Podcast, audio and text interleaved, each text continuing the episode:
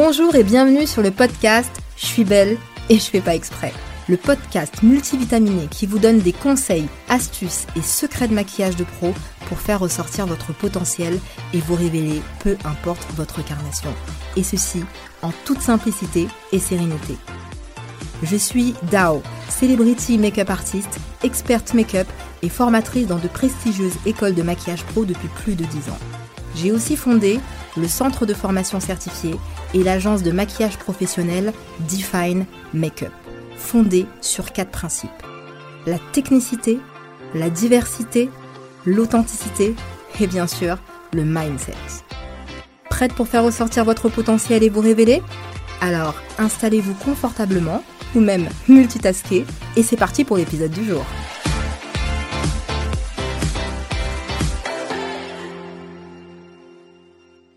Bonjour à tous, j'espère que vous allez bien. Aujourd'hui c'est un jour très spécial pour moi car c'est ma première interview sur le podcast. Je suis belle, je fais pas exprès et j'ai l'honneur d'avoir une invitée de haut vol. Une professionnelle qui vibre comme moi pour le domaine de la formation, de la transmission et du bien-être. Une femme remarquable mais avant tout une femme inspirante, engagée que j'apprécie énormément. Pour ma part, je l'ai rencontrée en 2021 lors de ma première conférence inclusivité sur le maquillage des peaux mates à foncer au Mondial de la beauté à Paris. Coiffeuse de formation et pur produit de l'apprentissage français, Stéphanie a travaillé pendant 10 ans en France et à l'étranger avant de devenir formatrice pour les juniors en apprentissage et les chefs d'entreprise. Elle a ensuite piloté la stratégie éducationnelle de la filière coiffure au CFA 94 où elle a donné vie à de nombreux projets pour plus de 400 apprentis du CAP au BTS. En 2020, L'Oréal lui confie la direction pédagogique du Real Campus by L'Oréal et la création du bachelor coiffure et entrepreneuriat pour former les entrepreneurs et entrepreneuses de la coiffure de demain. Passionnée par la beauté et la pédagogie, Stéphanie Bozonnet donne régulièrement des conférences pour partager sa vision du métier et a créé sa société qui s'appelle le Laboratoire d'application et d'éducation. Elle accompagne dans leur stratégie éducationnelle les entrepreneurs et les grands groupes de coiffure pour valoriser et façonner l'avenir de notre métier. Figure reconnue et influente de l'écosystème français, elle a fondé le Cercle des femmes de la coiffure, composé de dirigeantes, artistes, formatrices, entrepreneuses, chefs d'entreprise autour d'une volonté commune, former un réseau de femmes inspirantes et successful pour faire avancer le secteur. C'est pas beau ça? En quelques mots, Stéphanie Bozonnet, c'est 42 ans, 27 ans de métier, 10 000 étudiants formés en 17 ans en tant que professeur, 12 pays dans lesquels elle a travaillé, donné des formations impactantes et des conférences incroyables. Place à la conversation avec Stéphanie Bozonnet. C'est parti. Hello Stéphanie Salut Dao, je suis hyper contente d'être avec toi aujourd'hui. Merci de m'avoir invitée sur ce, sur ce podcast et je crois que je suis ta première invitée, donc je suis ravie de répondre à toutes tes questions. J'espère que je vais bien faire l'exercice. Exactement, Stéphanie. Écoute, c'est moi qui suis super honorée. Bon, bah écoute, c'est parti. Tu es prête? Tu es prête? Je suis prête dans les starting blocks. C'est parti. Alors, commençons simplement par le commencement. Euh, l'enfance. Euh, l'enfance m'intéresse beaucoup parce que je pense qu'elle a vraiment son impact sur le destin. Pour moi, l'enfance révèle plusieurs traits de caractère et euh, beaucoup de points sur l'avenir. Est-ce que tu peux nous parler de ton enfance? Qui étais-tu? Quelle, quelle, quelle jeune fille étais-tu? J'étais une petite fille et une jeune fille extrêmement indépendante et un peu euh, tête de pioche, on va le dire comme ça. Je suis née euh, à Chabeuil, dans la Drôme, à côté de mhm. Valence. Mes parents euh, sont tous les deux entrepreneurs. Mon papa dirigeait et a créé sa première entreprise il y a 42 ans, quand ma maman était enceinte de moi. Et son entreprise, tu vas comprendre le, le mécanisme, s'appelait le Laboratoire d'application et d'électronique. Ok. Euh, voilà, et donc du coup, j'ai euh, piqué le nom de la première entreprise de mon père, parce que mon papa est décédé en mai l'année dernière, et c'était un très bel hommage mhm. que je voulais lui rendre. Et ma maman, pareil, a été, donc mon papa, il réparé des télés au démarrage, et ensuite il a fait euh, fortune dans la téléphonie mobile avec SFR, hein, donc voilà. Et ma maman était également entrepreneur puisqu'elle était étalagiste, donc elle gérait les vitrines de nombreux, de nombreux magasins, notamment de la coiffure. D'accord. Donc une famille d'entrepreneurs déjà. Tu as, vraiment pris tous ces points de, tes parents concrètement. Une famille d'entrepreneurs qui, lorsque je leur ai annoncé que j'allais créer mon entreprise, ont sauté au plafond en me disant qu'il ne fallait surtout pas être entrepreneur. C'est rigolo, non? C'est rigolo. Et tu vois, j'ai deux frères, mon frère Sébastien qui travaille dans la mécanique hydraulique et mon autre frère Sylvain qui est également entrepreneur et qui mhm. travaille euh, du Brésil, mais qui a une boîte française qui vend euh, plein de, plein de choses sur son site internet. Donc, euh, entreprise, entrepreneur, 100% dans la famille. Top. Stéphanie, est-ce que tu peux nous parler de ton parcours sur les dix dernières années, tes meilleurs moments? Mes meilleurs moments ces dix dernières années, bah, ça, sera certainement, ça sera certainement la naissance de mon fils il y a dix ans, qui va avoir dix ans là. Donc déjà pour commencer, parce que derrière chaque entrepreneuse, il y a aussi une femme, et une femme, c'est aussi une mère. Bien Donc, c'est quand même le point d'ancrage de, ces dix dernières années. Et puis, euh, les dix dernières années, professionnellement, ont été certainement mes meilleures, puisque j'ai commencé à 14 ans. Euh, de 20 à 30 ans, je me suis bien, bien amusée. À 14 ans? 14 ans et demi, ouais, ouais tout à fait. Euh, mon, alternance et mon apprentissage. Mhm. Euh, et, euh, et, de 20 à 30, je me suis énormément amusée. J'ai fait de mes, mon parcours professionnel un terrain de jeu. Et là, de 30 à 40, je me suis vraiment focusée sur la valorisation de notre métier. Et du coup, j'ai fait beaucoup de choses qui ont été très inspirantes pour moi, beaucoup de postes professionnels qui ont été très inspirants pour moi ces dix dernières années. Et j'ai également beaucoup, beaucoup voyagé, enfin, pas que depuis 10 ans d'ailleurs. Et donc, j'ai découvert plein de pays canons, mais ça, je crois qu'on va en reparler ensemble. Absolument, très intéressant. Deuxième question, Stéphanie, tu as toujours voulu être dans le secteur de la coiffure ou c'est du hasard ou pas? C'est absolument pas. Je, ça n'avait aucune importance pour moi, la coiffure. Moi, en fait, le seul truc que je voulais, tu l'as compris, j'étais une petite fille, une jeune fille très indépendante. Moi, je voulais euh, voyager, gagner mon propre argent et faire un job dans lequel qui me permettrait de gagner tout de suite de l'argent, beaucoup d'argent et euh, partir à l'étranger. Donc ça aurait pu être autre chose que la coiffure. Euh, ben, 14 ans et demi, c'est la coiffure qui est arrivée. C'est ma maman qui m'a dit ben, coiffure ou esthétique. J'ai dit allez hop, coiffure. Et euh, pour être très honnête, je raconte souvent l'anecdote, quand j'ai fait mon premier stage de fin de troisième, justement pour voir si ça me plaisait ou pas, je suis rentrée dans le salon de coiffure dans lequel je faisais le stage et je me suis dit ça va pas être possible. Qu'est-ce que c'est que ce truc? On déplie les papiers de permanente, ça sent ça sent la permanente de partout. Euh, voilà. Et j'ai ouvert un magazine qui traînait euh, sous un comptoir. Donc là, je te parle de ça, on est en 94, 95. Hein, ah j'ai ouvert un, magazine et qui était euh, Coiffure de Paris. Mhm. Et j'ai ouvert Coiffure de Paris et j'ai dit Ah, ah bah non, c'est ça que je veux faire. Il y avait une nana sur scène en train de coiffer. J'ai dit, bah non, voilà, c'est ça que je veux faire en fait. C'est ça que je veux. C'est pas du tout ce que j'ai fait finalement de ma carrière. C'est assez rigolo. J'ai jamais, enfin, j'ai fait un peu d'artistique, mais sans plus.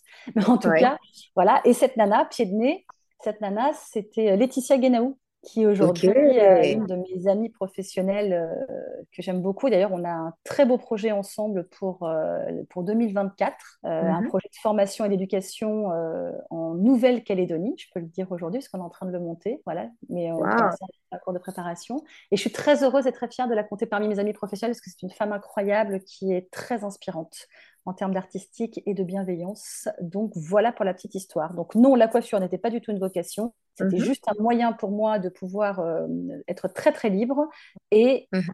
et c'est ce que ça a donné. Donc c'est pour ça que je suis rentrée en coiffure. C'est beau, liberté. Mhm. Et c'est super intéressant. Hein, euh, on se rend compte que finalement, il n'y a, pas de, a pas de hasard, il y a que des rendez-vous. Tu, tu, as, tu as vu cette femme dans le magazine et finalement, bientôt, vous allez créer un projet juste exceptionnel. C'est incroyable. Exactement. C'est vraiment, il n'y a pas de hasard, comme tu le dis, effectivement, c'est que des rencontres. Merci, très très très intéressant.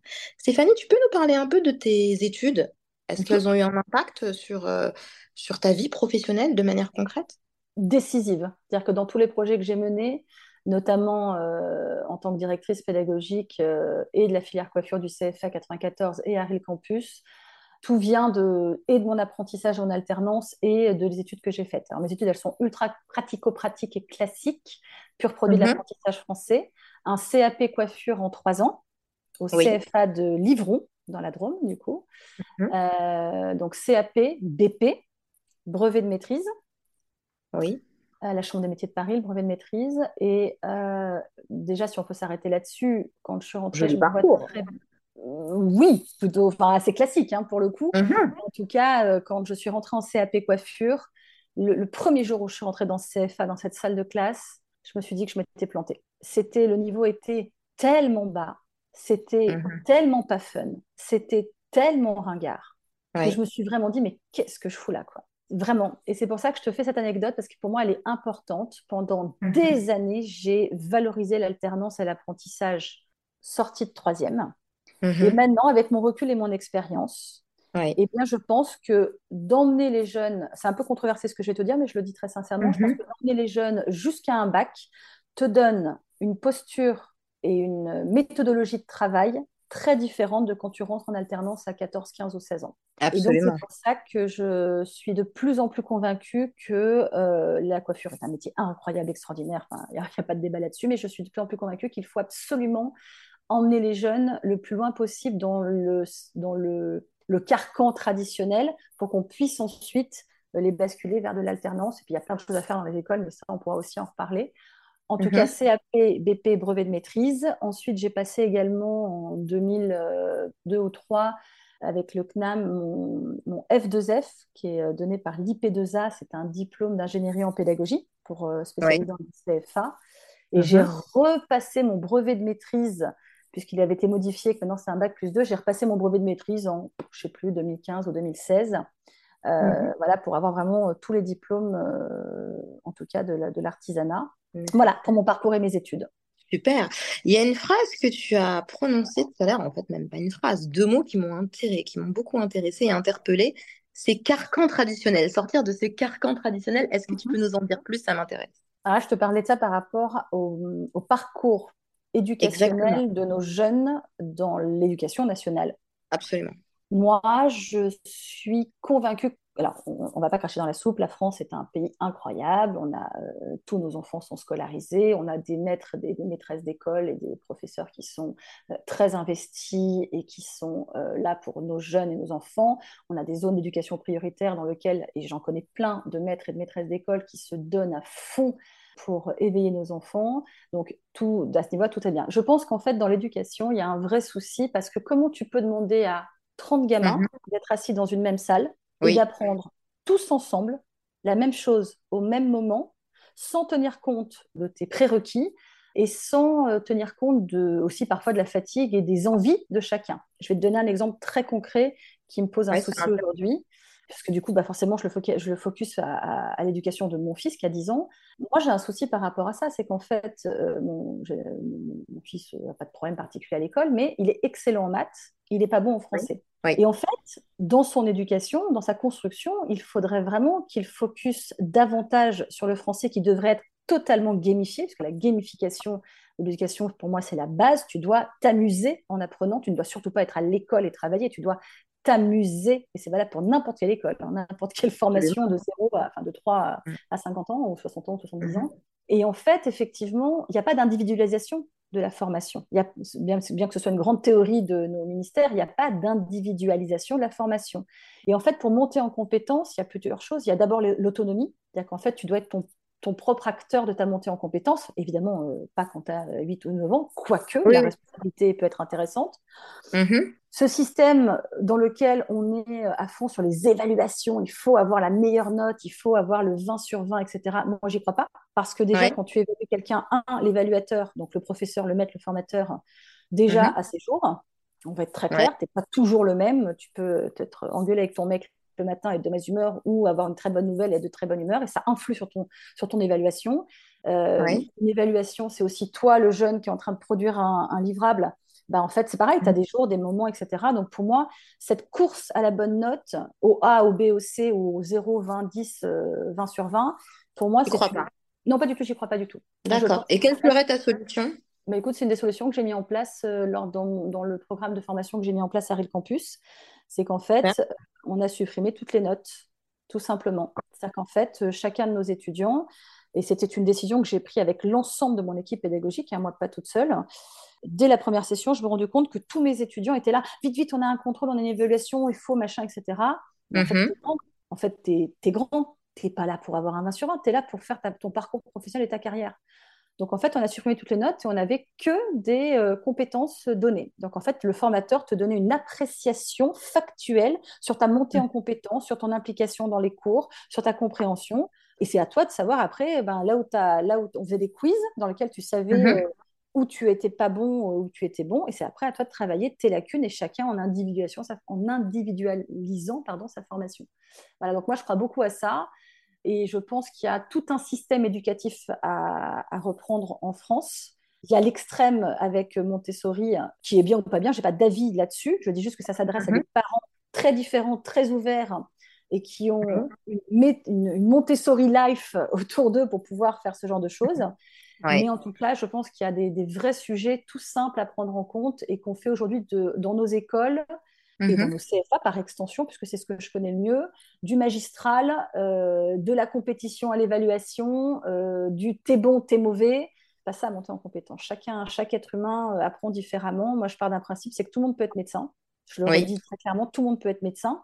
C'est juste qu'en fait, il suffit juste d'avoir dans un socle déjà des gens qui t'encouragent, on doit encourager l'apprenant. Ça ne veut pas dire mettre mhm. des bonnes notes pour dire qu'il est bon, ça veut dire qu'il faut encourager les gens, leur dire qu'ils sont, qu'on croit en eux, leur dire qu'ils savent bien ce qu'ils font et qu'il faut les, il faut les pousser à aller plus loin dans leur, dans leur retranchement, pas les punir avec un 0 sur 20, ça sert à rien. Et, mhm. euh, et il faut accompagner vraiment au maximum euh, individuellement euh, chacun, des, chacun des apprenants. Tout ça est très mignon, ce que je te raconte. Maintenant, il y a des moyens techniques qui vont derrière. Les moyens techniques, c'est euh, il faut remplir les mhm. classes, hein, quel, que soit, quel que soit. Il faut rentabiliser, évidemment. Il n'y a pas assez d'argent. Il faut former les formateurs. Train the trainer, hein, c'est la base, hein, que ce soit dans les écoles maternelles, primaires ou dans les lycées ou dans les lycées professionnels, les CFA, etc. Et puis, il faut ouvrir tout ça et il y a beaucoup de choses à faire. Oui, c'est tout un système bien rodé, mais qui est intéressant et qui me touche beaucoup, puisque comme tu le sais, euh, euh, moi, Stéphanie, euh, j'ai monté Define Makeup mmh sur une base très importante qui est le mindset, l'état d'esprit, les montées en mmh. compétences. Et, et, je trouve que c'est que c'est très intéressant. Je suis persuadée que c'est le c'est le futur. Qu'est-ce que qu'est-ce que tu en penses? C'est le futur de l'apprentissage et de la, de la vraie réussite. C'est pour ça que pour moi, en fait, la prise de décision, c'est ni les ministres, ni les inspecteurs de l'académie, ni les ni les directeurs d'écoles de, et de centres. La prise de décision, c'est les formateurs qui sont sur le terrain. Et c'est eux qu'il faut questionner. C'est eux qui sont en front avec les étudiants, avec les élèves, avec, euh, avec, les, avec les apprentis. C'est eux qui doivent, c'est eux qui font le, nos, étudiants de demain, nos talents de demain. Donc en fait, c'est eux qu'il faut considérer. Et, euh, et, ça passe par plein d'options. Ça passe par évidemment euh, écouter ce qu'ils ont à dire, prendre des décisions concrètes, euh, les former et changer ce mindset global dont tu parles, effectivement. Super, hyper intéressant. Merci. Stéphanie, tu sais, moi j'aime beaucoup faire de la projection et euh, surtout avec les professionnels. Et euh, quand je t'entendais parler depuis tout à l'heure, je me suis demandé, mais est-ce qu'elle a déjà pensé à avancer, on va dire, vers la voie de, de l'éducation nationale, mais en politique Tu veux dire faire de la politique? Exactement. on a besoin de toi. Hein quand je serai grande? Quand je serai grande. Euh, j'aimerais te parler un peu de ton actualité. Euh, en mai dernier, euh, donc on s'est passé un petit coup de fil que j'ai beaucoup apprécié et tu me disais que tu partais très bientôt au Kenya. Alors, est-ce que tu peux nous raconter ton voyage? Parce que je suppose que c'était un voyage professionnel et, et ce que tu as fait là-bas? Ça a été un voyage éclair bootcamp de cinq jours. Je suis partie à Nairobi. Mhm. J'étais en mission pour, pour L'Oréal. Et euh, mhm. là, comme ça, pêle-mêle, ce que je retiens, c'est que ben, les, les femmes euh, kenyanes, enfin, en je parle de ce pays-là, parce que c'est le seul que je connais vraiment, enfin, que, en tout cas, que j'ai appris à connaître, c'est que les femmes passent beaucoup, beaucoup de temps et d'argent sur leur beauté et sur leurs cheveux de manière générale. Euh, quel mhm. que soit le, niveau de vie, quel que soit l'argent gagné, enfin, il y a beaucoup d'argent qui est mis en jeu là-dedans. Euh, il y a 53% mhm. des femmes qui ont un problème de cuir chevelu, dû euh, à l'utilisation des produits chimiques comme le défrisage qui est mal, parfois mal appliqué, au brushing, à la chaleur, à répétition, etc. Donc du coup, il y a beaucoup de femmes qui utilisent ce qu'ils appellent la, la naturalité. Eux, la naturalité, c'est quand tu vas faire des tresses, des weavings, etc., pour reposer ton cuir chevelu, pour ne pas coiffer ton cuir chevelu pendant quelques semaines. Donc c'était vraiment passionnant de découvrir tout ça. Et puis j'ai vachement, euh, j'ai vraiment aimé rentrer à l'intérieur des salons de coiffure et l'organisation qui n'a rien à voir avec nous en France. Déjà, euh, ah ouais, enfin moi j'ai vraiment, c'est vraiment très drôle. Euh, déjà, tous les patrons de salon, il n'y a mhm. aucun qui est coiffeur. Déjà pour commencer, dire qu'en fait, euh, contrairement euh, à nous en France, généralement c'est quand même vraiment des coiffeurs ou des salons. Là, il n'y a aucun patron qui est coiffeur, c'est des, des, patrons de business unit. D'accord. Euh, pour là, piloter le chiffre d'affaires et le business. Exactement. Mhm. que le manager est le grand patron, parce que finalement le vrai patron on le voit jamais, et que le manager c'est vraiment le, patron du, du, bouclard. Et lui par contre est dans la coiffure. élu général, généralement et coiffeur, ouais, effectivement. Et puis que le rôle clé, c'est celui de réceptionniste. Donc pas du tout comme nous en France. Le ou la réceptionniste, c'est la, la, reine du pétrole parce que, ou le roi du pétrole, parce qu'en fait, c'est lui ou elle qui décide de comment il attribue les clients. Donc en fait, et c'est lui qui décide des commandes. Donc si tu veux, c'est un peu le, le, bras droit du manager, euh, voilà. Ensuite, tu retrouves comme nous euh, les coiffeurs avec différents niveaux euh, de, de, compétences. Et puis donc tu sens que tu as les coiffeurs un peu chefs, hein, ceux qui sont un peu plus seniors et les coiffeurs juniors qui démarrent dans le métier. Et tu as les coiffeurs stars? Alors au Kenya, oui. Tu en as quelques-uns qui d'ailleurs ont très bien compris jouer le jeu de l'Instagram et qui, qui sont assez connus. mais ça reste quand même très différent de nous. C'est-à-dire que c'est pas comme chaque maison de produits a des ambassadeurs, etc. Là, de toute façon, il y a très peu de produits, de marques de produits au Kenya. Il n'y a pas d'ambassadeur attitré pour l'instant, en tout cas. Donc, mais par contre, ouais, les coiffeurs savent très bien jouer des réseaux sociaux. et ça, c'est très appréciable. C'est très appréciable de voir ça d'eux. Voilà, donc c'était une, une, belle aventure et j'ai appris beaucoup de choses. Et je, je fais un petit clin d'œil à tous mes copains du Kenya qui m'ont euh, beaucoup partagé. C'était vraiment chouette comme expérience. Euh, donc globalement, en trois mots, trois mots pour ce voyage, comment tu pourrais les exprimer? Découverte, passion du métier, vraiment. Euh, générosité, chaleur, bienveillance. Enfin, vraiment, j'ai. Et, et, ça, c'est quelque chose que je retrouve dans chacun de mes voyages, que ce soit pro ou perso, mais à chaque fois, il y a toujours de la coiffure autour. Les, les... Quand je voyage, les gens sont toujours, les coiffeurs que je rencontre sont toujours tellement sympas, tellement, ils ont tellement envie de me partager leur savoir. Et moi, très modestement, les miens. Et, euh, et j'adore ça. Et d'ailleurs, c'est un point qui est assez rigolo. Quand je suis à l'étranger, je suis une coiffeuse. Je suis la coiffeuse parisienne qui débarque et c'est une grosse fierté. Et c'est marrant de savoir qu'en France, on penche la tête sur le côté Ah, ah t'es coiffeuse. Tu vois, c'est le truc que j'aime. Ouais, bien sûr. C'est toujours très, très drôle de voir la réaction des gens à l'étranger. J'aimerais euh, aborder euh, un peu de leadership et de management. Euh, quelle est ta vision du leadership et du management? Bah, Parce que c'est deux choses totalement opposées, qui n'ont rien à, à voir avec l'autre.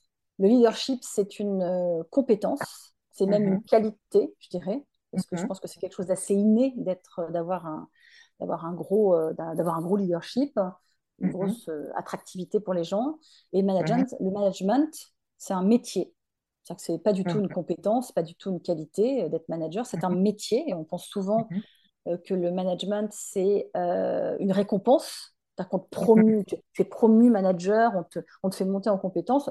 Pas du tout. Être manager, c'est un métier comme être euh, boulanger, trader ou infirmière. Enfin, c'est un métier. On ne forme pas assez les gens en coiffure à être manager. On leur donne le poste de manager. C'est une récompense, mais en fait, être manager, c'est une vraie formation. Et le leadership, quand je te dis que c'est inné, c'est parce que je pense que en fait, tu sais ou pas attirer les gens, tu sais ou pas euh, créer de l'attractivité autour de toi. Et je pense qu'un vrai leader, c'est quelqu'un tout simplement de un charismatique, deux passionné. Voilà, c'est tout. Stéphanie, je vais enchaîner sur une question qui ne fait pas partie de l'interview, mais euh, c'est vrai que tu sais, moi, tu m'as, beaucoup touchée et c'est vraiment un, un, point qui m'a, qui a fait que je me dis, waouh, euh, Stéphanie, elle a tout résumé en, en quelques phrases. Il y a, lors d'une interview, je ne sais plus laquelle, tu disais que être formateur, c'est trois métiers ou quatre métiers. C'est-à-dire que c'est être ingénieur de formation, être formateur, euh, être animateur de formation, et ça m'avait beaucoup intéressé. Mais en fait, on pense que le métier de formateur, c'est euh, être devant des élèves et euh, dire des trucs sympas. En fait, être formateur, c'est un, préparer tes cours. Absolument. Je ne crois pas, mais c'est mon point de vue, en tant que directrice pédagogique, je ne crois pas euh, aux cours, aux, bouquins, euh, aux cours tout faits, etc. Je crois, même si c'est important d'avoir une base, tu peux utiliser n'importe quelle méthodologie de travail. Derrière cette méthodologie de travail, elle ne sera jamais appliquée de la même manière en fonction du formateur que tu as. C'est pour ça dire que dans une classe, il ne faut jamais laisser le même formateur sur deux années, euh, le même formateur de coupe sur deux années, par exemple, parce que chaque euh, puissance, enfin chaque interprétation est hyper intéressante. Donc déjà, un, être formateur, c'est préparer ses cours. Donc soit tu bosses dans une entreprise dans laquelle tes cours sont déjà tout faits, par exemple, le campus mm L'Oréal, les cours pour nos formateurs étaient unifiés. Donc, tu prépares tes cours, donc tu récupères les cours que tu vas faire le lendemain sur ta coupe au carré ou sur euh, la pousse du cheveu. Tu le prépares, tu l'interprètes pour savoir comment tu vas le diffuser à tes élèves. Soit tu es formateur en lycée professionnel, en CFA ou je ne sais rien pour d'autres maisons de produits. Et dans ce cas-là, mm tu as peut-être des contenus à créer. Et là, on se parle d'ingénierie en pédagogie. Créer des contenus, c'est pas juste je prends une feuille de papier et j'écris trois mots. C'est aller chercher comment tu vas apporter le savoir à tes étudiants.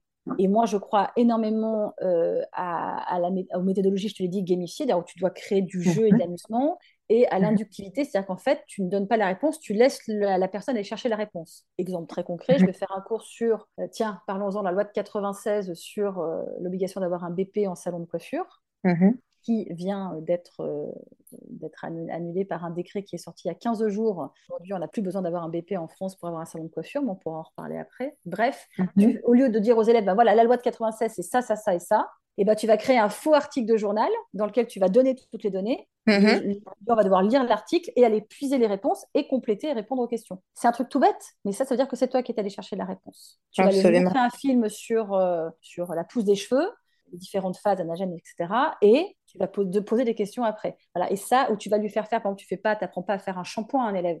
Tu vas leur faire une mhm. petite démo vite fait en live. Et après, tu vas dire, voilà, vous partez en groupe de travail et vous allez me créer un PowerPoint ou une vidéo, ce que vous voulez, pour expliquer comment on fait la méthodologie du shampoing. Et après, tout le monde partage ses connaissances. Voilà, donc ça, c'est l'ingénierie en pédagogie, ça s'apprend. Ça s'apprend mhm. dans les études et ça s'apprend en terrain de jeu. Moi, je le dis, j'ai passé 17 ans à être prof. Ça a été un terrain de jeu incroyable pour tester, refaire, redéfaire, repenser le truc. Et tu enseignes pas de la même façon à des gamins de CAP. Enfin, je dis gamins, c'est pas forcément des gamins, d'ailleurs, mais à des juniors de CAP, qu'à des mecs mhm. qu'à des chefs d'entreprise qui ont un ego surdimensionné aussi. Parce que généralement, dans mhm. notre métier, plus, on le sait, notre métier est un métier d'ego. Hein, donc, plus tu avances, plus voilà.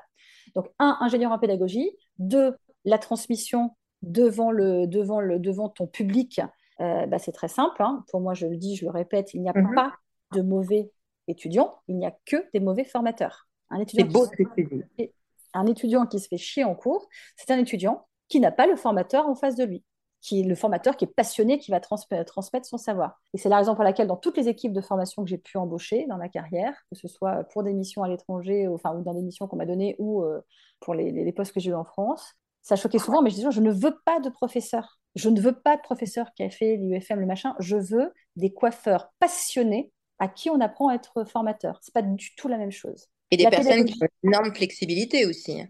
Dans leur savoir, dans leur mindset, tu veux dire? Dans leur mindset, dans leur capacité d'apprentissage, euh, dans le fait de, de, croire et pouvoir faire des virages à 360 degrés s'il le faut. Alors, c'est pas de la flexibilité, j'appellerais ça de l'agilité. Ouais, je suis assez. Tu vois ce que je veux dire? hum, La flexibilité, c'est quand tu es flexible, tu dis oui à manette, ou l'agilité, c'est quand tu es capable de te remettre en question. Prenons l'exemple du Covid. Quand le Covid nous est mhm. tombé dessus, mhm. l'ensemble des profs et des maîtres d'école de la planète, enfin de la planète, oui, en l'occurrence en France, ont dû être ultra agiles. Et même des profs de 50 ans pas du tout agiles, ou 60 ans pas du tout agiles euh, avec euh, Google Meet ou Zoom ou machin, il y en a plein qui mhm. s'y ont mis, d'autres qui n'ont pas pu, qui ont fait comme ils ont pu. Enfin voilà, l'agilité, c'est pas une mhm. question de modernité, c'est une question d'état d'esprit. Donc oui, effectivement, l'agilité, c'est hyper important. Donc il y a ça. Et puis après, on parlait de l'évaluation. Bah, être formateur, c'est savoir évaluer ses élèves, mais pas évaluer en mettant une note, évaluer en donnant des conseils très concrets qui vont lui permettre une véritable montée en compétences. Donc l'évaluation, apprendre à évaluer quelqu'un, c'est un vrai métier, encore une fois, ça s'apprend avec l'expérience. Et l'évaluation doit toujours, toujours, toujours être positive. Parce qu'un jeune qui t'a fait de la, daube sur une coupe de cheveux ou sur un, contrôle machin, bah, c'est qu'il n'avait pas envie de le faire. Et c'est son problème, ce n'est pas le tien. Ce n'est pas mhm. ton problème. Toi, tu donnes et le jeune, il dispose toi, tu donnes ton temps, ton savoir, ton implication, ta passion, tu fais des cours de ouf, etc. Parfois, c'est un peu vexant hein, quand tu as fait euh, deux jours euh, de boulot pour faire un super cours sur euh, l'ammoniac et que dans ta classe, tu en as trois qui n'ont rien à faire de ton cours et qui ont un, 2 sur 20 à leur contrôle. Voilà. Mais toi, tu donnes et le jeune, il dispose. Et ton étudiant, il dispose. C'est hyper intéressant. Tu peux nous donner, par exemple, un exemple de, phrases d'évaluation positive lorsqu'un jeune rate littéralement une coupe et, et s'en fiche, quoi? Qu'est-ce que tu penses de ton travail? C'est ça la phrase. C'est pas Oh, regarde, c'est nul ton truc, tu as un côté plus long que l'autre. C'est mm-hmm. qu'est-ce que tu penses de ton travail? Raconte-moi. Comment tu as réalisé ce travail? Comment tu l'améliorais ton travail? Ok, super. Et tu crois pas que si tu faisais comme ça et comme ça, ça pourrait être pas mal? Ouais, super. C'est-à-dire que le jeune, un, il s'est autocritiqué, donc c'est lui-même qui a dit que c'était pas bon ce qu'il avait fait. Deux, toi, tu l'as poussé à trouver d'autres solutions. Et trois, il repart en pensant que c'est lui qui a trouvé les solutions. Voilà. Et donc, du coup, il va te faire un super truc la fois d'après. Si tu arrives, tu dis, bah là, écoute, mon grand, c'est nul à chier, tu as un côté plus long que l'autre, tu rien compris, tu rien écouté, le mec, il est vexé, il est, il est, vexé, il n'ira pas plus loin. Donc, en fait, encore une fois, tu, dis, tu donnes et les, gens disposent. Tu donnes de ton temps, etc. les gens disposent. Le seul truc, c'est que dans ta salle de classe, par contre, là, c'est une évidence, c'est ta maison, c'est chez toi. Donc, c'est tes règles. Alors ça, j'ai toujours dit, dans ta salle de classe, c'est tes règles. Tu décides de comment tu veux que ça se passe, comment ça se tient, est-ce qu'il y a un téléphone ou pas le téléphone, est-ce qu'on a le droit de rire, à sortir faire pipi ou pas. ça, c'est ta, ta, salle de classe. C'est ton cadre, c'est tes règles. Et à l'intérieur de cette salle de classe, il faut valoriser les jeunes et tu donnes, ils disposent. Et je dis souvent, tout le monde ne peut pas être danseur étoile. Tout le monde n'a pas envie d'être danseur étoile. Et du coup, souvent en CFA, parce que ça, tu ne le retrouves pas mmh. quand tu fais des formations pour adultes ou très peu, mais quand tu es en mmh CFA, en CAP coiffure, dans ta classe de 20, tu as des jeunes qui sont là qui n'ont pas envie d'être là. Ils mmh n'ont pas envie d'être là. Donc, ils vont peut-être être super sympas en cours, ils vont participer à tes cours, etc. Mais la finalité, c'est qu'ils n'ont pas envie d'être là. Donc, du coup, tu as donné et ils ont disposé et peut-être qu'ils n'ont pas envie d'être là et que voilà, c'est pas grave. Toi, tu as donné le meilleur de toi-même. Et tu penses que ça, c'est pas grave? Oh, bah, c'est très grave, effectivement. C'est très grave qu'on retrouve dans nos classes de CAP coiffure des gamins de 15, 16, 17 ans qui ont été bazardés là parce qu'ils sont nuls à l'école. Donc, ils vont faire coiffure. Enfin, ou mm. esthétique, plombier, ou ce que tu veux. Voilà. Ça, pour moi, c'est un, une vraie problématique de notre, de notre gouvernement français. Euh, sous couvert de l'alternance et de l'apprentissage, c'est merveilleux, c'est formidable. En attendant, avec les primes de l'alternance aujourd'hui, et moi je suis contre, je vais peut-être faire crier, mais je suis contre les primes de l'alternance aujourd'hui, d'apprentissage, les 6 000 ou je ne sais plus combien d'euros qu'on donne, ce qui fait que ton CAP en première année, il ne te coûte rien.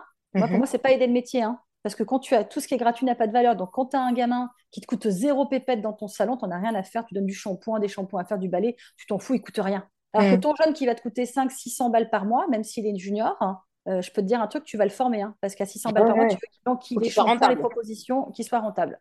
Bien sûr. Voilà. Donc, en tout cas, tout ça pour dire qu'effectivement, euh, il y a beaucoup de choses à mettre en place, effectivement, euh, dans notre métier pour créer de l'attractivité dans notre métier, valoriser notre métier, que les jeunes qui rentrent en alternance aujourd'hui soient euh, décidés à le faire et ne viennent pas là juste parce qu'ils ont vu la lumière ou parce que leurs parents leur a dit de venir là ou leur, à l'orientation scolaire, on leur a dit de venir là. Et c'est la raison pour laquelle, d'ailleurs, je, je, rebondis sur un autre parallèle. Aujourd'hui, dans mhm. les écoles, on a plus pratiquement 45-50% de reconversion professionnelle de gens qui viennent à la coiffure à 30, 40, 50 ans. Et ça, c'est une vraie victoire pour nous. Ça veut dire qu'en fait, on va avoir de plus en plus de gens adultes qui ont une vie avant la coiffure, donc des méthodologies, des façons de penser très différentes et qui arrivent dans notre métier. Donc évidemment, payer plus cher, mais moi, perso, je suis employeur, euh, j'aime bien avoir une nana de 35 ans euh, qui a une autre vie avant, qui était infirmière par exemple, donc qui sait ce que c'est que la valeur travail, etc. Je vais la payer plus cher, mais elle va apprendre plus vite, et c'est une future collaboratrice aussi. Donc tout ça mélangé font que euh, beaucoup de choses changent dans notre métier. C'est hyper intéressant. Je suis, d'accord avec toi. Tu sais, moi, j'ai une expérience aussi euh, un peu parallèle. Euh, les écoles euh, de formation avec lesquelles je travaille me connaissent pour ça. J'ai l'habitude de toujours faire une deuxième rentrée, puisque entre les premiers jours où je rencontre les étudiants ou les apprenants et un mois après, honnêtement, on fait un peu de nettoyage. Alors, un nettoyage sain, c'est-à-dire qu'on se rend compte très rapidement il y a des personnes qui ne sont pas à leur place, qui n'ont simplement pas envie de le faire, qui l'ont fait par dépit. Et euh, on les accompagne, on les aide à trouver du coup une, solution, pas une solution de sortie, mais une solution de réorientation euh, pour être là où il faut. Et une fois que la deuxième rentrée, elle est faite, waouh, c'est incroyable. On avance tellement plus vite, on avance vraiment euh, quasiment quatre fois plus vite parce qu'on est en face des gens qui ont envie et pour moi, ça fait toute la différence. Et j'aime beaucoup ta phrase, on ne vire pas, débrouille-toi, on réoriente, on accompagne le changement. C'est-à-dire qu'un jeune qui n'est pas bon, qui n'est pas, qui est pas à la bonne place en coiffure, effectivement, on va lui trouver des solutions. Parce que virer pour virer, c'est bien mignon, mais qu'est-ce qu'on en fait après de ce jeune? Et tout le monde se passe la balle. C'est pas mon boulot, c'est le boulot des parents, c'est pas mon boulot, c'est le boulot d'autres écoles, c'est pas boulot, c'est pas mon boulot. C'est toujours, c'est jamais le boulot de personne en fait. Donc, mhm. qu'est-ce qu'on fait pour tous ces jeunes qui ne sont pas à l'aise dans leur basket? Absolument, tout à fait d'accord. Merci beaucoup, très très intéressant. Parlons un peu de principe, euh, Stéphanie. Euh, quel est euh, ton plus grand principe dans la vie et professionnellement parlant? La loyauté. Pourquoi la loyauté? ne me demande pas, j'en sais rien, ça m'a souvent joué des tours, la loyauté. C'est-à-dire que moi, je suis extrêmement loyale professionnellement. Je, je sais qui m'a fait, je sais qui m'a aidé, je sais qui m'apprécie, je sais qui m'a tendu la main et contre vents et marées, euh, je reste loyale envers les gens, euh, envers les gens qui m'ont accordé leur confiance. Donc euh, la loyauté, pour moi, c'est un principe de vie et personnel et professionnel. Selon toi, Stéphanie, quelles sont les qualités pour réussir dans le monde de la coiffure? La même chose que dans n'importe quel métier, c'est-à-dire une très grande compétence pour son métier, quelle que soit sa spécialisation. Il faut 10 ans, on dit souvent, il faut 10 ans pour être bon dans un métier. Hein. On fait, on refait, on défait, on refait, on fait, on refait, jusqu'à ce qu'on arrive à un niveau d'excellence incroyable. Et puis, aimer ce qu'on fait passionnément, parce que du coup, il y a plein de gens qui sont excellents, mais qui n'aiment pas ce qu'ils font. Mm-hmm bah, je, je te prends un exemple un peu fort, tu vois, genre par exemple les mmh. traders, je suis sûre qu'il y a plein de traders qui sont très bons dans ce qu'ils font, mais qui n'aiment pas spécialement ce qu'ils font, tu vois. Par exemple, je, je, sais pas, je te donne un exemple comme ça. Mmh. Mais en tout cas, voilà, donc, euh, être très très bon dans ce qu'on fait et aimer passionnément ce qu'on fait. Et je dis souvent que c'est ce qui fait la différence entre les bons coiffeurs et les avions de chasse. Donc, tu as plein de bons coiffeurs, c'est super. Il y a quelques avions de chasse. Moi, je préfère être dans le, dans le camp des avions de chasse, hein, perso. Donc, il euh, faut bosser pour être dans le camp des avions de chasse. Et c'est quoi la grosse qualité d'un avion de chasse selon toi? Extrêmement doué dans ce qu'il fait manuellement, avoir du goût, oui. très important, c'est-à-dire un, univers artistique et une signature artistique qui lui est propre, on le reconnaît du premier coup d'œil, et mhm. avoir un goût très prononcé pour sa cliente, mais pour sa cliente. C'est-à-dire qu'en fait, je ne vais pas lui faire le blond parce que j'aime le blond, je vais lui faire le blond parce que c'est ce qui va lui aller, c'est ce qu'elle veut. Donc ça, c'est la grosse, la grosse nuance.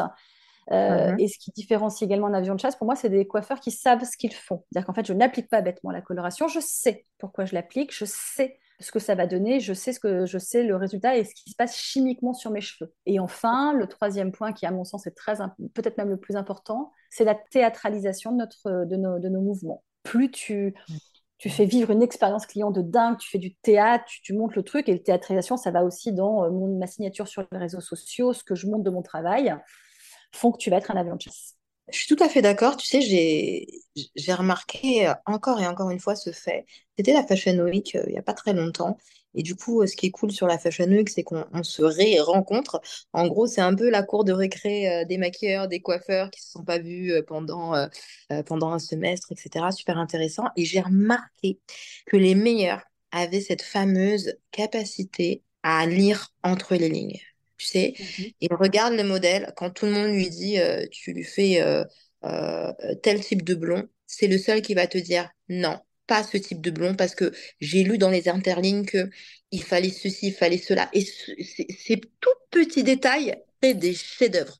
Et au niveau du maquillage, j'ai toujours remarqué que les meilleurs avaient une capacité, tu sais, à, cette capacité à ressentir le ou la modèle en face du pro, cette capacité d'écoute très forte euh, pour deviner un peu les traits de sa personnalité, etc. Et je trouve que c'est puissant.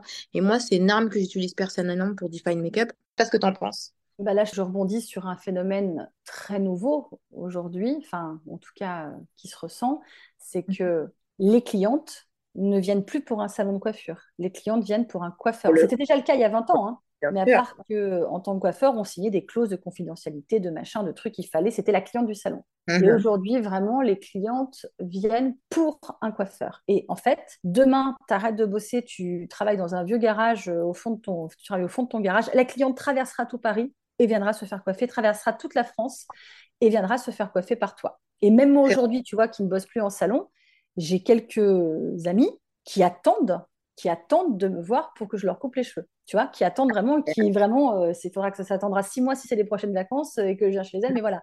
Donc ça, c'est hyper important. La cliente, en fait, c'est tellement difficile la coiffure. Quand tu te plantes sur une coiffure, tu es défiguré pendant six mois, quoi.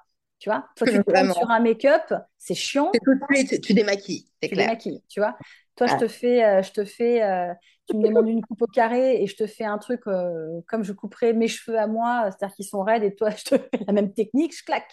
Tu vas pas être contente, tu vois, ça va te remonter sous les oreilles en version Playmobil. C'est clair, c'est clair, tout à fait. Donc, ouais, le, le, ressenti puissant. Merci beaucoup, c'était hyper intéressant. J'ai encore quelques questions, si tu veux bien.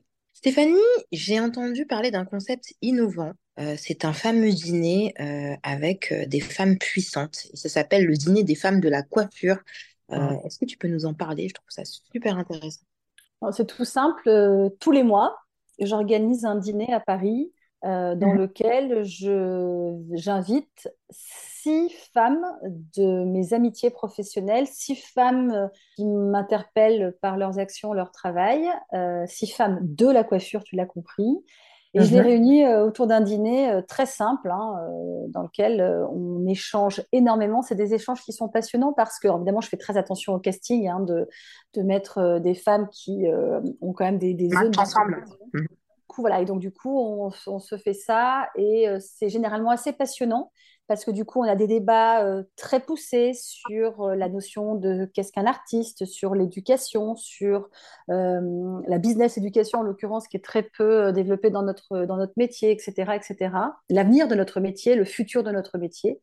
Voilà, c'est juste des très bons moments qu'on passe tout ensemble et et, j'ai déjà, tu vois, un, carnet de balles très rempli, puisque du coup, les femmes que j'invite, là, déjà jusqu'à fin 2024, j'ai déjà tous mes dîners prévus. Mais c'est très intéressant. Voilà, donc je suis ravie d'inviter euh, les femmes de la coiffure qui m'inspirent. C'est top. Et donc, du coup, une invitation, quoi, je veux dire, un dîner, un thème, ou vous improvisez? Ah, c'est une bonne question. Aucun thème, aucun que de l'improvisation. C'est juste je réunis autour de moi les six femmes qui m'inspirent et que je trouve brillantes et intéressantes et aspirantes. Chacune se présente et puis euh, naturellement dans les présentations découlent plein de sujets et puis plein de coïncidences aussi de gens qui finalement euh, ont bossé pour la même boîte ou ont des acquaintances. Et puis parfois, ça découle aussi sur du business. Hein. Forcément, ça, crée aussi des sources de business. Et donc j'en suis à mon 10 ou euh, dixième, un truc comme ça. Donc j'ai dû avoir au moins 60 personnes autour de la table. Donc super intéressant. Oui, j'ai vu les, photos sur tes réseaux. très beau casting. Hein. Peux-tu nous parler euh, de tes expériences pro les plus incroyables Moi, j'en ai eu un paquet. Euh, préférée ah ben, Ma véritable expérience pro préférée, c'est celle que j'ai vécue en 2010 euh, en Nouvelle-Calédonie. La Nouvelle-Calédonie, mon mhm. pays de cœur, tout le monde le sait. J'aime très fort Nouméa et la Nouvelle-Calédonie. Et j'avais pris une année sabbatique en 2010 pour euh, voyager, euh, faire un peu le, faire un peu, euh, le tour du monde. Et d'ailleurs, je te le partage parce que là, je, suis en plein déménagement et j'ai retrouvé dans mes affaires un vieux carton plein de poussière avec tout mon matos de, de coiffeuse studio, de la tulle, des, extensions, des épingles, etc. Et qui ont fait, c'était mes 20 kilos de bagages, plus 10 de maillots de bain qui étaient dans mes bagages quand j'ai fait ce fameux voyage sabbatique. C'est beaucoup d'émotions, enfin. Mm. Ouais, c'était rigolo. J'étais ravie de retomber dessus. Et euh, bref, tout ça pour dire qu'effectivement, je suis arrivée à Nouméa normalement juste pour 2 deux trois jours parce que je voulais partir vivre en Indonésie, à Bali. Euh, mm-hmm. Et en fait, j'ai pris un café avec ma pote euh, Delphine Mailleux-Bourgoin, qui était à l'époque une très grande maquilleuse sur le territoire et qui était une des seules maquilleuses avec quelques autres Nana à faire du super boulot. Et euh, autour d'un verre, euh, face à la baie des citrons, elle me dit, mais Steph, en fait, il euh, n'y a pas de coiffeuse studio sur le territoire. En plus, avec les réseaux sociaux, les gens savent que tu es arrivé. Vas-y, viens, on monte une boîte. Je dis chiche. Elle m'a dit OK. Et donc, le lendemain, on a monté notre entreprise qui s'appelait. Ah, le lendemain Ouais, le lendemain matin. J'étais à la Chambre des mmh. métiers de Longville. Et cette boîte, elle s'appelait Sublimissime Inspiratrice de beauté. Et en fait, ce qu'on faisait, c'est que on proposait nos services en duo. Euh, indéflexibles toutes les deux et euh, pour travailler notamment en prod pour euh, les magazines, pour la presse, pour les publicités. Donc c'est rigolo, tu avais ta coiffure en, immense panneau dans les rues de Nouméa pour, pour des pâtes ou pour, de la, pour du coca local, enfin voilà. Mhm. Et puis, on faisait beaucoup de shooting photo pour le plaisir avec des super photographes calédoniens. Il y en a un paquet. Donc, tu mhm. partais au milieu de la brousse, tu faisais des créations avec avec les plantes, etc. C'était assez canon. Et, euh, et, on coiffait également sur des événements. Euh, beaucoup de femmes qui nous appelaient euh, chez elles et on coiffait sous beaucoup de, soirées de filles où on coiffait, maquillait toutes les nanas. voilà, donc c'était une super belle époque pour moi. C'était de l'argent facilement gagné parce qu'en Calédonie, tu n'as pas les mêmes taxes que tu as en France. C'était très simple à l'époque aussi. Hein. Ça n'existait pas le statut d'auto-entrepreneur chez nous en France à l'époque, mais euh, c'était la patente. Ça s'appelait une patente en Calédonie. Bref. Et, euh, et, ce qui était rigolo, c'est qu'en fait, moi, mon job, c'était euh, monter sur un catamaran pour aller faire un shooting photo ou partir en bateau sur un îlot désert pour faire, pour faire un, event au milieu d'une église posée au milieu d'un îlot désert. Enfin, voilà, c'était très, très rigolo. C'était mes premiers pas d'entrepreneuse. Il a fallu euh, traduire toutes nos plaquettes en anglais et en japonais, ce qui est une grosse clientèle de japonais. Ah, je ne savais pas. en Calédonie, il y a beaucoup de japonais qui viennent passer leurs mhm. vacances. Mhm. C'est un beau pays, hein, la Calédonie, donc forcément, ça attire. Euh, et euh, donc, il a fallu, tu vois, là, tout de suite, j'ai commencé à comprendre aussi que ben, la langue, quand tu parles pas anglais, euh, ça te bloque à un marché euh, franco-français. Et c'est toujours le cas aujourd'hui d'ailleurs pour moi, puisque je parle, tout le monde dit que je parle très bien anglais, je parle très très mal anglais. En tout cas, je n'arrive pas à exprimer aussi clairement et factuellement mes idées que, et rapidement que ce que je peux le faire en français. Donc ça me bloque terriblement. Et là, je mhm. vois bien que du coup, aujourd'hui, donc c'est ce que je suis en train de faire. D'ailleurs, je suis en train de suivre des cours d'anglais euh, business euh, professionnel pour pouvoir mieux parler anglais, pour pouvoir m'ouvrir davantage à un marché euh, international, parce que là, je suis bloquée au marché franco-français, parce que justement, je parle que cette, je suis à l'aise en tout cas pour l'instant dans l'éducation, dans ce que je fais, que voilà. Donc voilà. Bref, ça pour conclure, en tout cas, ce, cette, ce job et cette expérience pro de coiffeuse studio euh, a été, euh, en tout cas, euh, à Nouméa, cette première, ce premier job d'entrepreneuse de la beauté était vraiment hyper intéressante. Ouais, c'était une des meilleures et l'extension, c'est mon. J'ai pendant trois ans, j'ai fait le métier de coiffeuse studio. c'était en parallèle de mon dans mon poste de professeur de coiffure. Et c'était incroyable. J'avais réuni, on s'était réunis ensemble, on s'était trouvé un photographe, un maquilleur, une styliste. Et en fait, ensemble, on ne faisait ça que pour le plaisir, qui s'est après transformé en du business. On, on a revendu nos photos, mais on ne faisait ça que pour le plaisir. On faisait que des shootings d'agence, des photos tradies pour les mannequins d'agence. Et après, on gardait mhm. les mannequins et on s'éclatait. J'ai fait tous mes dossiers de presse avec cette équipe qui était incroyable Malcolm, Stéphane et Marie. Euh, et, euh, et c'était une très belle expérience parce que du coup, j'ai appris à créer que pour le plaisir et pas du commercial. J'avais jamais fait ça avant et donc, j'en parle avec beaucoup d'émotion, puisque mhm. notamment dans mon déménagement, j'ai retrouvé mon book papier qui se faisait à l'époque, ouais. plus aujourd'hui, c'est numérique et sur Instagram, mais j'avais mon book papier, donc j'ai retrouvé avec beaucoup d'émotion en tournant les pages, plein de shootings que j'avais fait euh, quand j'étais à Paris. Et puis plein de, mhm. plein de travail que j'ai fait notamment à Sydney, à Melbourne, euh, à, en Indonésie, en Australie. Euh, enfin, je dis en tu as énormément voyagé, tu as énormément voyagé. J'adore voyager. J'adore voyager, c'est une vraie passion. Et chaque vacances, au grand drame de, de mon mari d'ailleurs, chaque vacances est prétexte à justement aller, euh, aller rencontrer des coiffeurs. Ça serait débile de ne pas s'arrêter dans un ou deux salons, d'échanger, de prendre des contacts avec les réseaux sociaux. Maintenant, tout est décuplé de toute façon. Et, mhm. euh, et j'apprends énormément au, contact des coiffeurs étrangers. Et j'ai même envie de te dire, j'apprends même plus parce que souvent en France, on a ce petit côté un peu entrepreneur où il ne faut pas raconter aux voisins parce qu'on a peur de la concurrence. Absolument. Très souvent. Je le rencontre très souvent avec les coiffeurs. Oui, j'ai un projet, mais je ne t'en dis pas plus. Oui, j'ai fait ça, mais je ne peux pas te le dire. C'est secret, c'est machin, ces trucs. Ce qui me met pile au plus au point. Euh, mhm. Voilà. Donc, en fait, c'est ce que j'aime avec les coiffeurs euh, de l'étranger, c'est qu'en fait, généralement, les gens sont hyper généreux ils me donnent beaucoup de choses. Alors, on a parlé de ta meilleure expérience. Est-ce que tu peux nous parler de ta pire expérience professionnelle? Toutes les expériences avec un, management de merde, tout simplement. Hein.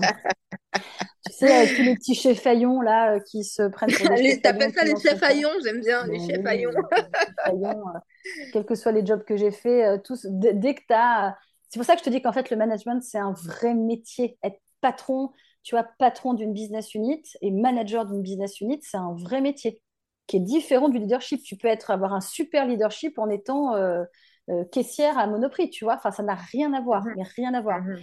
Et le management, euh, qu'accepter d'ailleurs les, Je parle que de mon métier, ce qu'accepter les coiffeurs il y a 25 ans, 30 ans, aujourd'hui est irrecevable. Aujourd'hui, ça ne marche plus comme ça. Un manager qui euh, pète un câble, enfin qui est pas bon, c'est souvent quelqu'un qui est pas bon dans son métier, qui est pas à la bonne place, et c'est pas grave. Il faut juste euh, qu'il dégage et on en met un autre, c'est pas grave. Et en fait, un, manager, un mauvais manager peut détruire un projet, peut détruire une entreprise, peut tout détruire. Donc en fait, l'humain peut, détruire euh, le, la psychologie humaine, en fait, peut détruire un projet. Par extension. Hmm. Mais bon, ça, j'ai envie de te dire, tu te lèves et tu te casses. Hein. Si t'es pas content, tu t'en vas. Hmm. Mais, euh, mais en tout cas, euh, je ne m'en étais jamais rendu compte, mais j'en suis rendu compte au fur et à mesure de mes expériences de travail. Le, la, personne qui est en charge du projet, donc le manager de manière générale, ou le directeur qui va au-dessus, etc. Le pilotage. Hmm. Qui pilote le projet doit être un, un, mec ou une nana de fou, sinon ton projet il se pète la margoulette. Donc en fait, c'est très important. Et donc toutes mes expériences, je vais t'en donner une très claire, euh, c'est quand je suis partie vivre en Nouvelle-Calédonie en 2000, j'avais 20 ans et j'ai travaillé pour une, une grande maison de, coiffure euh, franchisée. Et le mec, qui c'était le propriétaire du salon, hein, c'était un malade mental. C'est-à-dire qu'en fait, le mec, c'était un fou. Il nous mettait à quatre pattes à récurer les, les, les, la Il coupait la clim quand il n'y avait pas de clients. Pas de frais pour le personnel. C'est une phrase qui m'est restée, pas de frais pour le personnel. Voilà.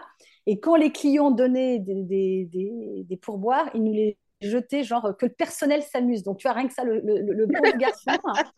Et euh, non, mais c'était voilà, c'était vraiment incroyable. Et donc, j'ai tenu six mois et j'ai vraiment tenu parce qu'en fait, sur mon CV, ça faisait bien. Donc, sur mon CV, je suis restée et qu'en plus, ce mec était un putain de coiffeur. Donc, en fait, j'ai beaucoup appris Mhm. avec lui. Ça, je peux pas lui enlever. Mhm. Euh, et c'était un manager en bois et, et son salon a coulé uniquement. Alors, ce mec était bon, c'était vraiment un bon coiffeur. Il avait du bagou, il savait parler aux gens, aux fans, etc., faire rêver, rendre les femmes belles.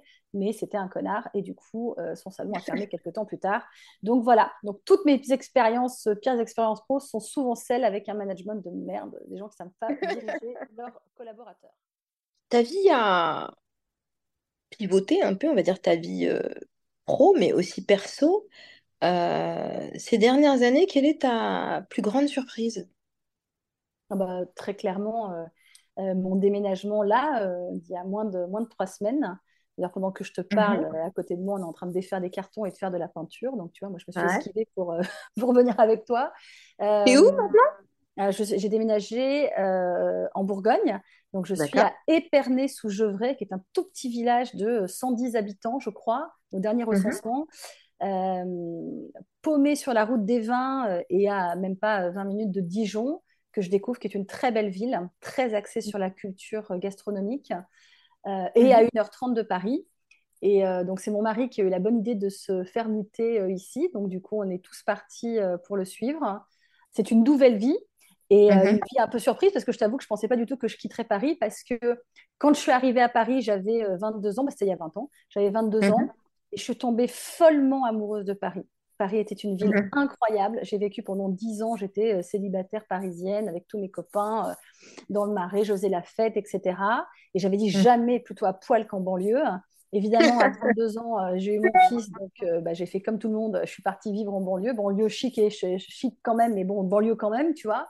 Et j'avais dit, mais jamais de la vie, je quitte, je quitte la région parisienne. Et bah, tu vois, à 42 ans, c'était le moment ou jamais. Et ce qui est drôle, c'est qu'en fait, c'est aujourd'hui, avec ma société, je peux travailler n'importe où, partout dans le monde, n'importe où. Mhm. Euh, et donc, du coup, maintenant, je vais consacrer mes retours à Paris euh, quelques semaines, euh, quelques jours dans le mois pour vraiment faire que, de, que du face-to-face, que des rencontres. Voilà, que des one-to-one, que des rencontres avec des gens, des déj, des, des, des déjeuners, des petits déjeuners, etc.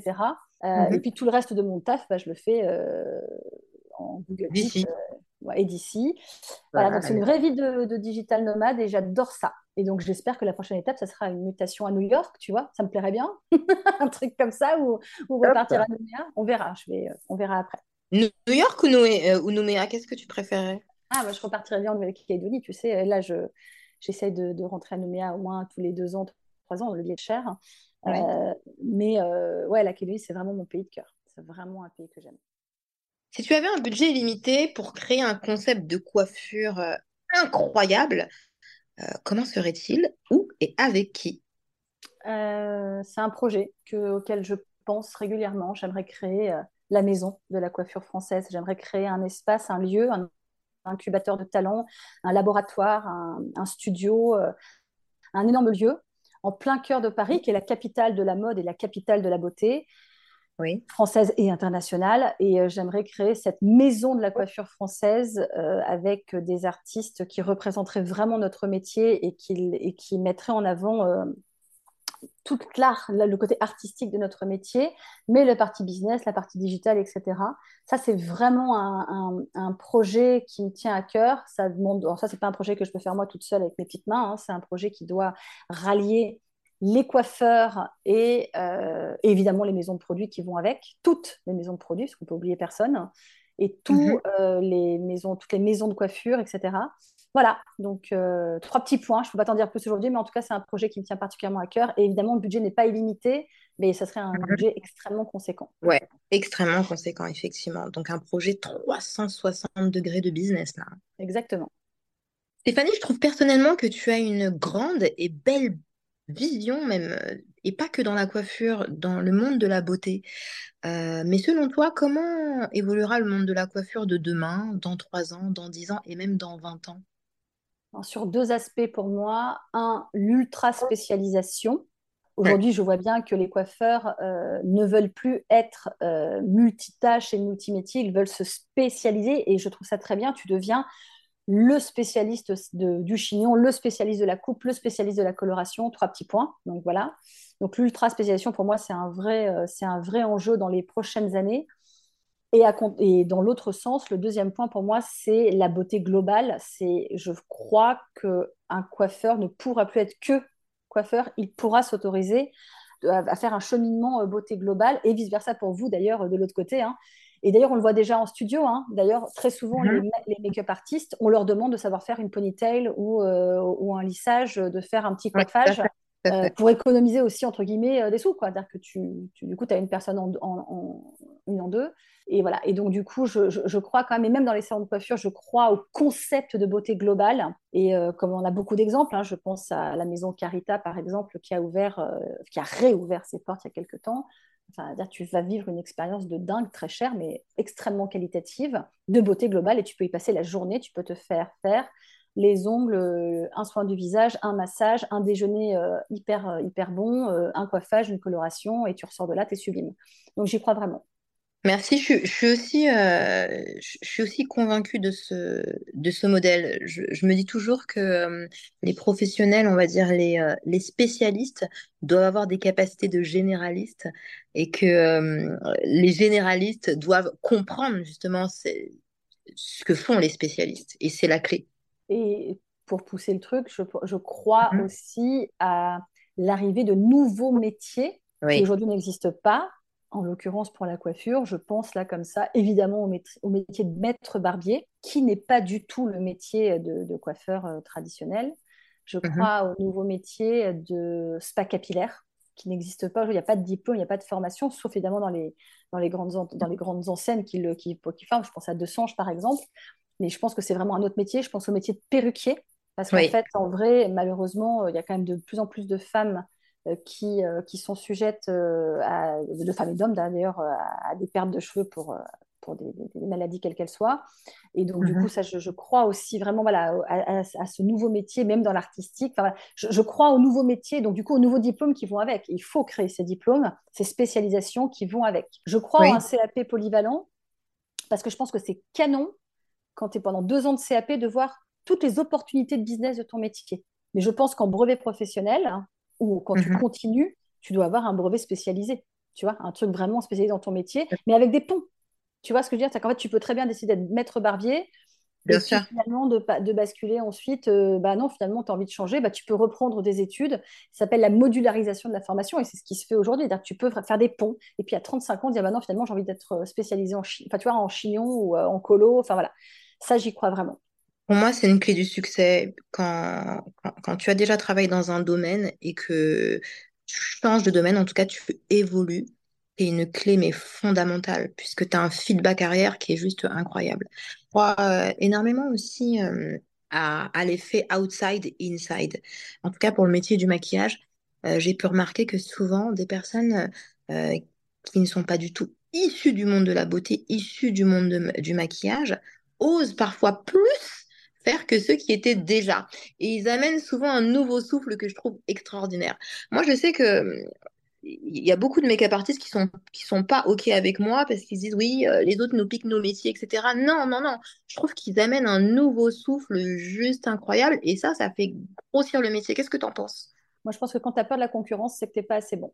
Moi j'ai jamais peur de la concurrence. Au contraire j'ai jamais peur qu'on me pique mes idées euh, Au contraire, piquez-moi mes idées. Si, c'est, euh, si vous faites mieux que moi, c'est que j'ai pas été assez bonne et ça me challenge. Euh, et si je fais mieux que vous, bah, c'est que j'étais la meilleure sur le sujet. Donc en fait, je pense que euh, on a toujours très très peur de la concurrence, faut pas trop parler, faut pas trop raconter. Mais non, t'es bon ou t'es pas bon? T'es le meilleur ou t'es pas le meilleur? Tu vois? Et je prends cet exemple souvent, je dis, euh, je l'avais déjà dit plusieurs fois, mais quand j'étais jeune prof, en fait, souvent j'avais des élèves qui arrivaient d'autres établissements et qui mhm. me sortaient leur classeur euh, de cours, tu vois. Et en fait, c'était mes cours à moi, polycopiés, photocopiés, où on avait enlevé mon nom en bas de la page, tu vois. et mes collègues étaient outrés, on t'a piqué des cours. Je dis, bah non, bah non, parce que mes cours sont excellents. J'ai bossé comme une tarée dessus. Donc oui, effectivement, mon cours là sur euh, l'oxydoréduction, il est excellent. Donc si on me l'a piqué, c'est qu'il était très bon. Bah, c'est juste, c'est naze d'avoir enlevé mon nom en bas, mais c'est pas grave, tu vois. C'est pas grave. Si on me l'a piqué, c'est qu'on n'est pas capable de le faire. Donc euh, bah vas-y, fais-toi plaisir, c'est pas grave. C'est pas grave. De toute façon, tu seras jamais meilleur que moi, c'est pas grave. Bon mindset, bon mindset, on aime. Stéphanie, est-ce que tu peux nous donner trois conseils pour les entrepreneurs de la beauté pour évoluer plus sereinement aujourd'hui? Trois conseils hyper simples. Le premier, Mhm. le principal, le fondamental, Mhm. entoure-toi de gens qui croient en toi et dégage les Mhm. tocards. Parce Ok. Parce qu'en fait, euh, quand tu, deviens entrepreneur, euh, c'est déjà assez difficile comme ça parce que tu as besoin quand même de sécurité financière, etc., etc. Et en fait, si tu n'as pas autour de toi les bonnes personnes qui te poussent, qui t'encouragent, qui te trouvent génial et qui, et qui croient en toi, ça sert à rien. Et je précise d'ailleurs que je trouve qu'on n'encourage pas assez les copines et les copains. En fait, ça prend pas de temps euh, d'encourager les gens, de mettre un petit like, euh, un petit commentaire sur les posts de tout le monde, de parler tout le monde, de donner des petits coups de main à tout le monde, de prendre du temps pour parler avec les entrepreneurs. C'est normal en fait. Donc prenons du temps avec les autres et les autres vous le rendront. Moi, je passe mon temps aujourd'hui à prendre beaucoup de temps. Je prends 10 minutes, 15 minutes. Je donne un petit conseil, je donne mon avis, euh, je, je parle de mon expérience. C'est tout. Et les gens, ils prennent les conseils, ils disposent, et puis voilà. Et après, j'aurai un retour de bâton très certainement. S'entourer de gens qui croient en toi, qui te poussent, et même des gens qui ne connaissent rien à ton projet, hein, mais qui disent ouais, vas-y, je t'encourage, c'est canon. Ça, c'est la première, le premier point qui est essentiel. Et le deuxième point, je, je redire ce que j'ai dit juste avant, parler de son projet et de ce qu'on veut faire à tout le monde pour évaluer l'intérêt des gens. C'est-à-dire que te dire, euh, bah tiens, tiens, vas-y, je te prends un exemple, Dao, euh, tu vas de Mhm. ton nouveau, un, nouveau, un nouveau module de formation sur euh, le maquillage Mhm. du sourcil. Oui. Si tu le fais en catimini, dis à personne, comme ça personne va savoir, on va te piquer l'idée.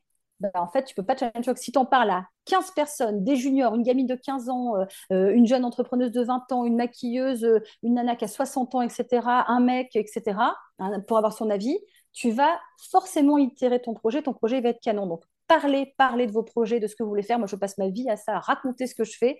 Et j'adore quand les gens me disent, mais c'est c'est naze ce que tu racontes, Steph, là. Attends, mais je comprends pas ton truc. Tu vois Parce que ça m'arrive. Si je comprends pas ton truc, tu fais quoi en fait? Et tu veux Mm. faire quoi? Et t'as fait quoi? Je comprends rien. Et tu crois pas que par rapport à ça, c'est pas. Bah oui, j'avais pas pensé. Donc en fait, une- un entrepreneur par définition, euh, on, on dit souvent le mot solopreneur. Tu es tout seul dans ta boîte, mais en fait, tu n'es rien Mhm. tout seul. Tu dois avoir des gens qui doivent, euh, dans ton écosystème, te raconter des trucs et en dehors de ton écosystème, te donner des pistes de réflexion. Et le troisième point, qui me paraît être hyper important, bah, apprends à être un putain d'entrepreneur, parce qu'en fait, être entrepreneur, c'est un métier. Et en fait, Mhm. ça se décide en fonction de ses valeurs, de ses contradictions et de- des piliers de sa vie. Ça se décide en fonction de l'argent et de la thune, de la monnaie. Euh, parce qu'en fait, tu dois évaluer euh, ce que tu es prêt à, à baisser en termes de qualité de vie, euh, et c'est-à-dire même de plus en plus compliqué plus tu vieillis, parce qu'à 20 ans, tu n'as pas Mhm. les mêmes besoins qu'à 40, et les mêmes envies, forcément, et les mêmes goûts de luxe, hein, on va être très clair. Donc voilà, Mhm. donc en fait, il faut vraiment, un, être sûr de tes valeurs, deux, être sûr de ce que tu le minima que tu as besoin de gagner pour pouvoir, pour pouvoir être heureux dans ce que tu vas faire. Et trois, clarifier ce que tu sais faire et ce que tu peux proposer aux autres. Et d'ailleurs, on sent là le retour de bâton, puisqu'on parle d'entrepreneuriat en coiffure. Enfin, le Mhm. retour de bâton qui n'est pas un retour de bâton, mais qui est ce qu'on est en train de voir, c'est qu'en fait, il y a eu le boom des, le, le, des, des espaces de coworking et donc de plein de coiffeurs qui se sont lancés dans le freelance. Et c'est fantastique. Et ces espaces de coworking, euh, euh, la Fabrica, le Loup, euh, enfin, il y en a plein, plein, plein. Ils sont canons. C'est Ouais, je génial suis pour très bien sûr. Mais, mais tout le monde n'est pas fait pour être entrepreneur. Et il y, a de plein, il y a de plus en plus de coiffeurs qui se sont lancés dans le freelance et qui sont en train de refaire machine arrière en disant bah, Moi, finalement, je préfère avoir un CDI et ne pas m'occuper de, de trucs. Il y a de la place pour tout le monde dans notre métier, pour tout le monde. Mais être entrepreneur, c'est un état d'esprit et euh, il faut être sûr d'avoir envie de le faire. Et tu peux aussi te lancer, te planter, et c'est pas grave, mais mieux vaut, et ce sera peut-être mon quatrième conseil, lance-toi, Mhm. plante-toi, et si tu t'es planté, tu reprendras. Il y a- il y a du job qui t'attend ailleurs. Ça sera jamais foutu ailleurs. Bien sûr, c'est une pression mentale euh, spécifique. Moi, je sais que je l'aime beaucoup, mais c'est vrai qu'il y a énormément euh, de professionnels qui ont horreur de ça et c'est vraiment une source de stress pour eux. Stéphanie, on va passer maintenant aux questions rafales. Qu'est-ce que c'est les questions rafales? Très simple. Tu vas essayer de répondre le plus rapidement possible, euh, sans trop réfléchir, euh, pour qu'on puisse euh, ben, en savoir un peu plus sur toi, sur tes aspirations et, et tes choix. Allez, T'es prête? vas-y. Alors, thé ou café? C'est Dernier livre que tu as lu? pas que j'ai lu, mais que j'ai adoré, c'est Les Grandes oubliées de l'histoire de Tissot euh, Lecoq. L'endroit où tu aimes aller pour te ressourcer? Poussac, chez mon papé et ma mamé, euh, qui vivent tout en haut de la montagne, à une heure de Saint-Étienne, une heure du Puy, avec 15 cm de neige en hiver. Et euh, c'est là que je vais depuis 40 ans. Et euh, c'est mon chez moi à moi en France. J'adore. Si tu avais 50 euros, tu investirais dans quoi? Ah, j'investirais dans Escobé, la plateforme créée par Fabrice Selli, Mehdi Benkassou et Idriss mmh. Euh, qui est incubé en ce moment à la station F et c'est euh, une plateforme qui euh, match les freelances avec les salons de coiffure et les instituts de beauté. Escobé, ça veut dire esthétique, coiffure et bien-être et je crois vraiment à leur projet, c'est vraiment canon. Quelle est la chose auquel tu crois que les gens considèrent complètement folle? Ma liberté poussée à son paroxysme. Souvent, les gens, ils comprennent pas trop. Ta plus grosse addiction? J'en ai aucune. Euh, CF, la réponse que je t'ai fait au-dessus, euh, je crois trop en ma liberté pour être addict à quoi que ce soit, sauf évidemment à l'amour de mon fils, évidemment, qui ça, tu peux rien y faire. Une table dans le meilleur restaurant du monde. Qui tu invites? J'invite évidemment mon mari, Gauthier, qui est, euh, qui est mon partenaire de vie depuis de nombreuses années aujourd'hui et, mon meilleur ami. Et qui, derrière chaque femme, il y a un homme, derrière chaque homme, il y a une femme. Donc, on est une dream team ensemble. Et si je suis la femme que je suis aujourd'hui à 42 ans, c'est grâce à lui, vraiment. Donc je l'invite au resto et je l'invite tous les jours au resto, même pour le remercier d'être derrière moi et de m'accompagner, notamment dans cette nouvelle aventure entrepreneuriale, parce que c'est grâce à lui que, en partie, c'est d'abord grâce à moi, on s'entend là-dessus, hein. faut pas déconner non plus, mhm. mais c'est quand même aussi, euh, c'est quand même aussi parce qu'être bien accompagné, c'est hyper important dans la vie. Et en colère ah, Les situations d'injustice. Euh, euh, quelle qu'elle soit, notamment au, au, travail, mais aussi les situations d'injustice profonde pour tous les êtres humains. Je vais te faire un truc un peu réponse Miss France, mais j'y crois vraiment, et les situations d'injustice pour les femmes de manière générale, et, particulièrement en ce moment avec tout ce qui se passe, le droit à l'avortement aux États-Unis, ce qui se passe en Afghanistan, etc. Ta plus grande peur, Stéphanie? Aucune. J'ai pas de peur? Euh, j'ai pas de peur. J'ai pas de limite. J'ai pas d'excuses. J'ai pas de non. J'ai pas de peur. J'ai même pas peur de mourir parce que ça peut arriver. J'ai pas peur de vieillir parce que j'adore vieillir. Je trouve ça canon d'avoir des rides et, euh, et ton corps qui change. Ça veut dire que tu as bien vécu et que tu as fait euh, que as une belle vie. Et, et, je dis souvent que je n'ai pas envie de me botoxer. J'ai juste envie de sourire. Ça cache ça cache les rides. Donc voilà. J'ai pas de peur. Très bon mindset. Ta musique du moment? J'ai pas de musique du moment. Moi, ça fait 25 ans que j'écoute le Unplug de Nirvana et le Unplug de Lauryn Voilà, je suis une fan inconditionnelle de Nirvana et de Lauryn Ce qui te fait rire? La vie. La vie me fait rire. La vie est incroyable. La vie me fait rire. Pleine de surprises. Ouais, la vie pleine de surprises. Les pros du moment qui t'inspirent. Alors là, en ce moment, je suis très inspirée par toute cette nouvelle garde d'entrepreneurs de moins de 30 ans euh, parce que c'est, enfin, tous ces gens que je rencontre et que j'ai la chance de rencontrer là depuis, euh, depuis deux ans, euh, c'est des chefs d'entreprise qui sont incroyables, aguerris, qui choisissent leurs produits, qui sont éco-responsables, c'est des super managers, des leaders de ouf. Ils ont compris que leurs clientes, ben, c'est, c'est celles, enfin, tu vois, c'est que leurs clientes, elles doivent vivre un moment incroyable dans leur salon, enfin voilà. Et je peux t'en citer plein, je peux te citer Fiona Lang du salon Fostal, je peux te citer Pauline et Jonathan du salon Bobby je peux te citer ben, Nicolas et Julien qui ont fondé euh, la Fabrica. Ouais. Je peux te citer euh, Ghana, euh, qui a créé, fondé les ateliers euh, Crépus. Je peux te citer Morgane Brisson, qui a créé le bar. Salomé, cette jeune coloriste incroyable. Natacha Gaz, qui est spécialisée en cheveux BFC. Et je fais un clin d'œil à Zoé Gers, qui est une de mes anciennes élèves de Real Campus Bay L'Oréal, qui vient d'avoir son bachelor, qui est ma grande fierté. cette jeune fille va aller très très loin. C'est un jeune talent incroyable. Et je te parle aussi de cette nana, jeune fille que j'adore suivre, c'est Clotilde Laine, qui est euh, coiffeuse studio et qui euh, nous partage sur TikTok et sur Instagram son quotidien de coiffeuse studio. Et euh, c'est ça, ça fait, enfin, tous ces jeunes gens-là, ils font vraiment envie, ils, représentent vraiment notre métier, ils font vraiment envie à la nouvelle génération. Donc bravo pour tout ce qu'ils font et ce qu'ils représentent. À suivre de près. Moi, j'ai bien noté la liste. Stéphanie, quel métier tu pourrais faire en dehors du tien? Je me suis jamais posé la question. Je sais pas. Rien d'autre que de la coiffure. Ok. Ton meilleur voyage? Mon meilleur voyage, c'est ma toute première fois en 97 en Nouvelle-Calédonie. J'ai découvert euh, ce pays, euh, donc euh, il n'y avait pas grand-chose, il n'y avait pas grand-chose encore à l'époque. Et donc ma toute première fois à l'île des Pins, à la baie d'Oro, c'est l'endroit le plus magique de la planète. Et enfin, ta plus grande qualité, Stéphanie? Bah, je pense que je suis une meuf sympa. je pense que je suis une meuf hyper sympa. Et je suis extrêmement fidèle en amitié, comme en amitié professionnelle, je l'ai déjà dit. Et enfin, question finale, quelle est la dernière chose que tu fais avant de dormir? Alors, un, je me démaquille et j'hydrate ma peau, quel que soit euh, le lieu où je suis, tous les soirs. C'est pas toi qui mhm. vas me dire le contraire, c'est important. Deux, eh très important, je check ma journée du lendemain pour savoir exactement euh, comment est constituée ma journée du lendemain pour gagner du temps. Et trois, je me fous devant TikTok et je scroll parfois jusqu'à 4 heures du matin parce que j'adore TikTok. Voilà. jamais. jamais. Stéphanie, je te remercie grandement, infiniment pour cette interview de dingue. J'ai appris personnellement énormément et je suis sûre que euh, les auditeurs, pour eux, ça va être un régal. Merci infiniment. Et euh, j'ai hâte de te faire la deuxième interview euh, très très bientôt. Euh, je te souhaite beaucoup de bonnes choses, beaucoup de très beaux projets. Et on se, on, se, voit très bientôt, en tout cas pour nous personnellement. Exactement, c'était un plaisir. Donc, bravo pour ce que tu fais. Côté podcast, vraiment L'épisode du jour est terminé. Un immense merci à notre invitée Stéphanie, une invitée extraordinaire. Grâce à son expertise, elle a partagé des conseils précieux sur le mindset et sur la stratégie business dans les métiers, pas que de la coiffure finalement, dans les métiers de la beauté, quel que soit votre art. Nous nous sommes également plongés dans son quotidien, découvrant sa passion et sa détermination. Ces enseignements resteront avec nous. Une grande inspiration franchement pour nos propres chemins vers le succès. Merci encore à Stéphanie pour sa générosité et à vous de nous avoir rejoints sur cet épisode exceptionnel. Restez connectés pour plus de contenu enrichissant et à très bientôt pour notre prochain épisode du podcast. Je suis belle et je fais pas exprès. Bye